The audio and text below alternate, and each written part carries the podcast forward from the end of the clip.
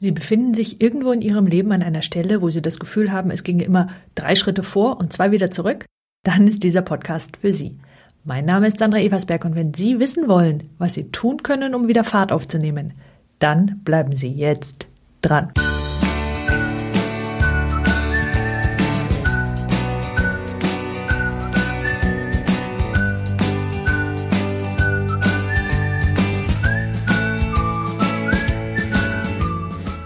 Wenn wir beschäftigt sind, dann kommen wir nicht wirklich zum Nachdenken. Wir kümmern uns um das, was direkt vor unserer Nase passiert.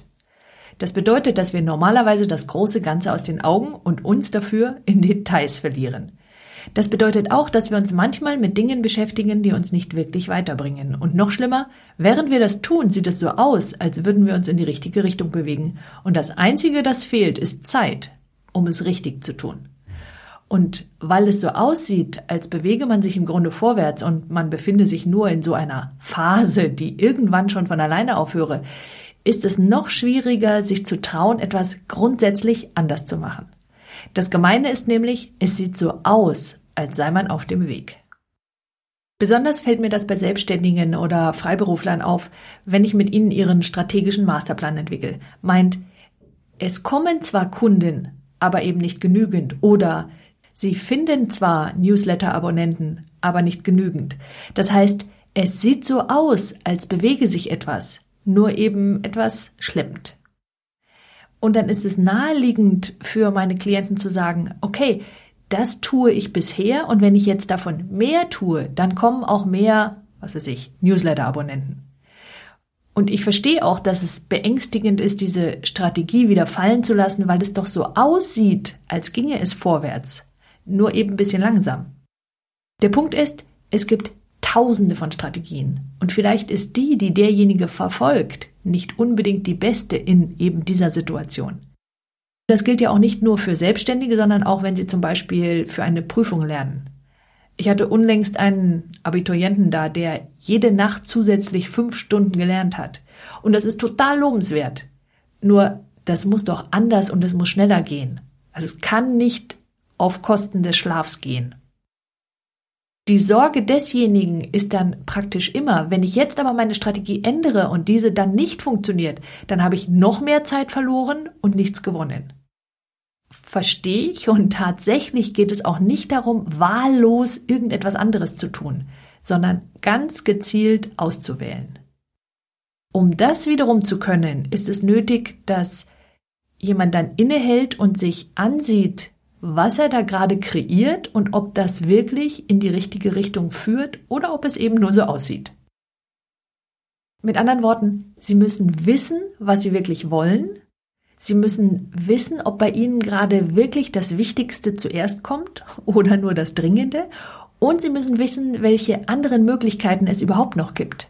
Was die am schwierigsten zu beantwortende Frage ist, gebe ich zu. Weil wie sollen Sie denn etwas suchen, wenn Sie gar nicht wissen, was Sie suchen? Und ich komme gleich darauf zurück, wie Sie am besten anfangen. Weil genau an diesem Punkt, oder sagen wir besser, in so einer Phase, habe ich mich im letzten Jahr befunden. Und weil die meisten Menschen gut von Beispielen lernen, ist dieser Podcast ein bisschen anders als meine übrigen. Und ich nehme Sie mit in die Gedanken, die ich mir Ende letzten und Anfang diesen Jahres gemacht habe. Als erstes habe ich mich gefragt, was im letzten Jahr gut gelaufen ist. Mit anderen Worten, was möchte ich in 2016 weitermachen, was ich in 2015 besonders genossen habe oder was mich ganz besonders unterstützt hat. Und da ist die Vorannahme natürlich, dass ich von dem, was gut lief, möglichst viel mitnehme in das nächste Jahr. Und der erste Bereich, den ich mir angesehen habe, war mein gewissermaßen beruflicher Bereich Coaching und Beratung.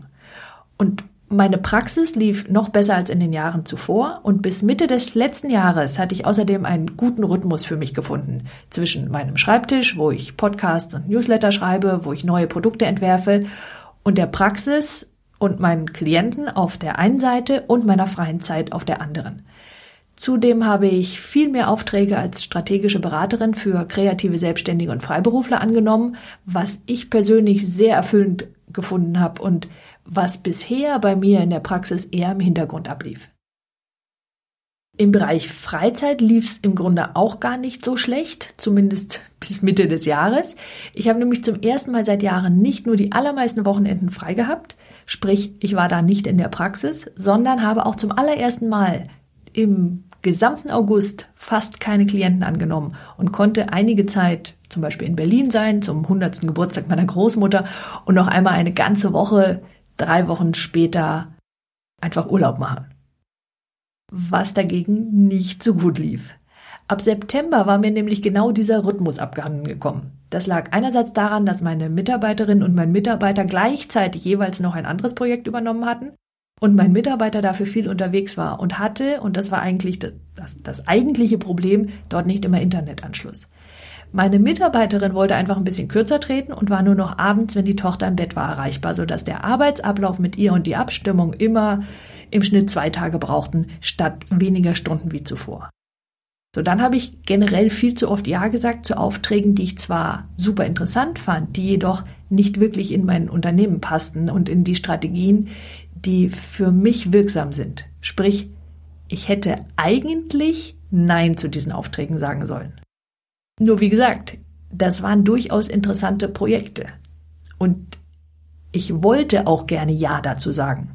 Und genau darauf will ich hinaus. Letztlich war ich unklar in der Richtung, die ich einschlagen wollte. Hinzu kam dieses dämliche Thema mit meiner Schulter und im Grunde genau dadurch initiiert, dass ich viel zu viel gearbeitet habe und trotzdem das Gefühl hatte, hinterher zu hängen. Wobei, ehrlich gesagt, ich hatte nicht nur das Gefühl, ich hing auch hinterher.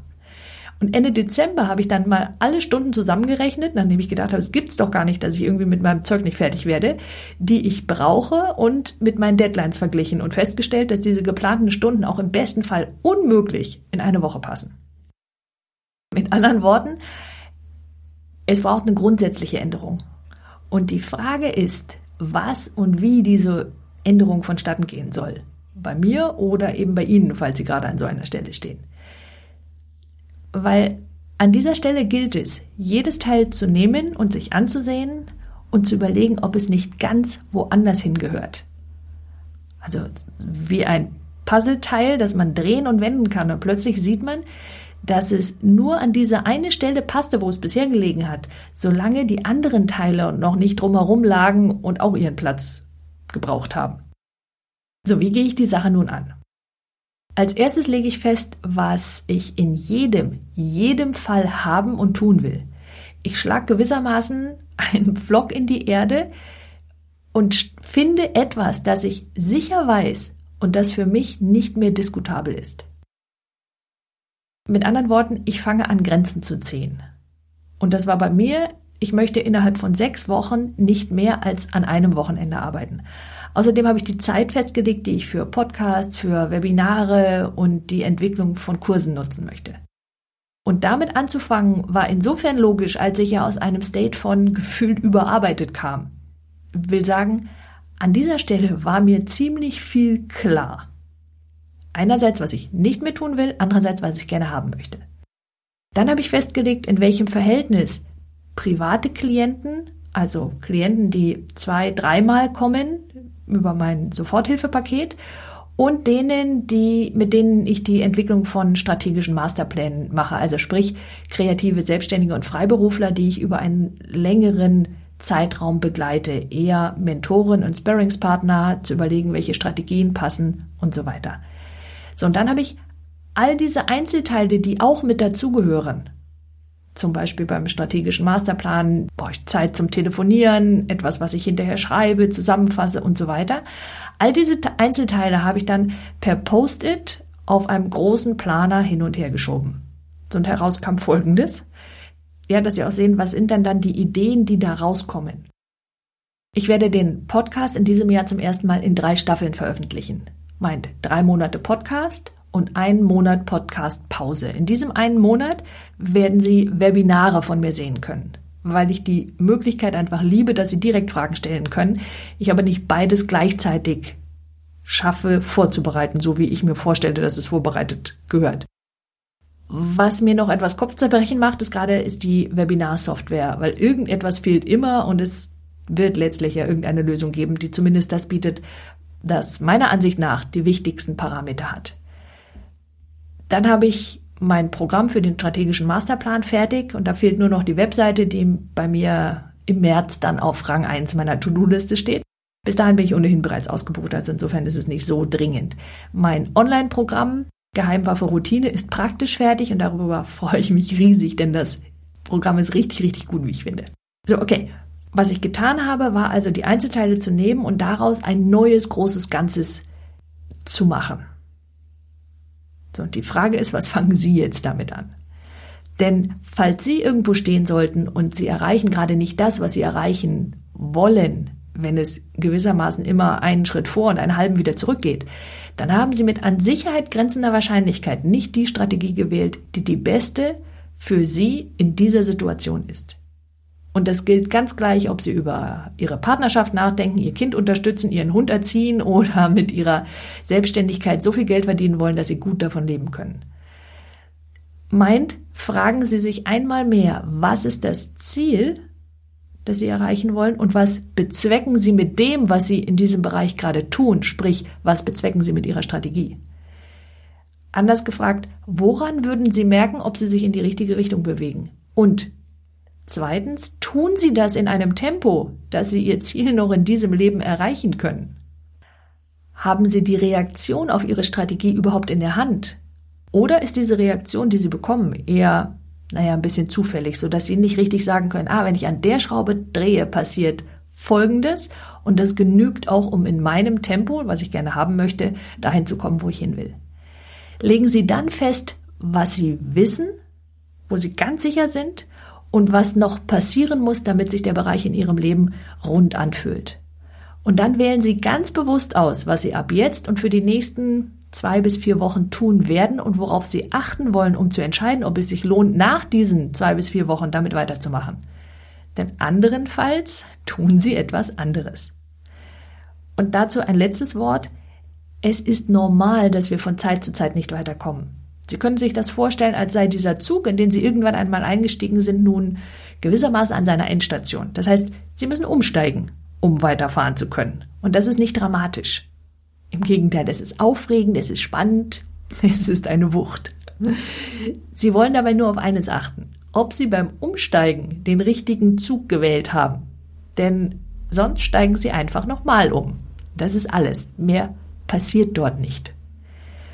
Ich wünsche Ihnen eine absolut großartige Woche leiten Sie diesen Podcast doch einfach weiter, wenn Sie ihn interessant fanden. Alle Beiträge halten Sie wie immer ganz automatisch in Ihr E-Mail-Postfach, wenn Sie meinen Newsletter abonnieren und zusätzlich Einladungen zu kostenfreien Webinaren oder Videos, die ich nur per E-Mail versende. Sie können das tun, ihn abonnieren meine ich, also den Newsletter, wenn Sie auf www.sandra-eversberg.de-blog gehen und finden ein Anmeldefeld rechts auf der Seite. Ich freue mich auf Sie in meinem nächsten Podcast und bis dahin nutzen Sie Ihre Talente. Die Welt braucht sie.